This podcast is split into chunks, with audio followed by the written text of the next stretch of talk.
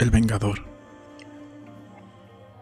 El cacique Guatepeque asesinó a su hermano en la selva, lo quemó y guardó sus cenizas calientes en una vasija. Los dioses mayas le presagiaron que su hermano saldrá de la tumba a vengarse.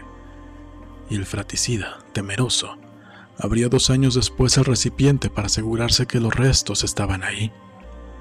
Un fuerte viento levantó la ceniza, cegándolo para siempre.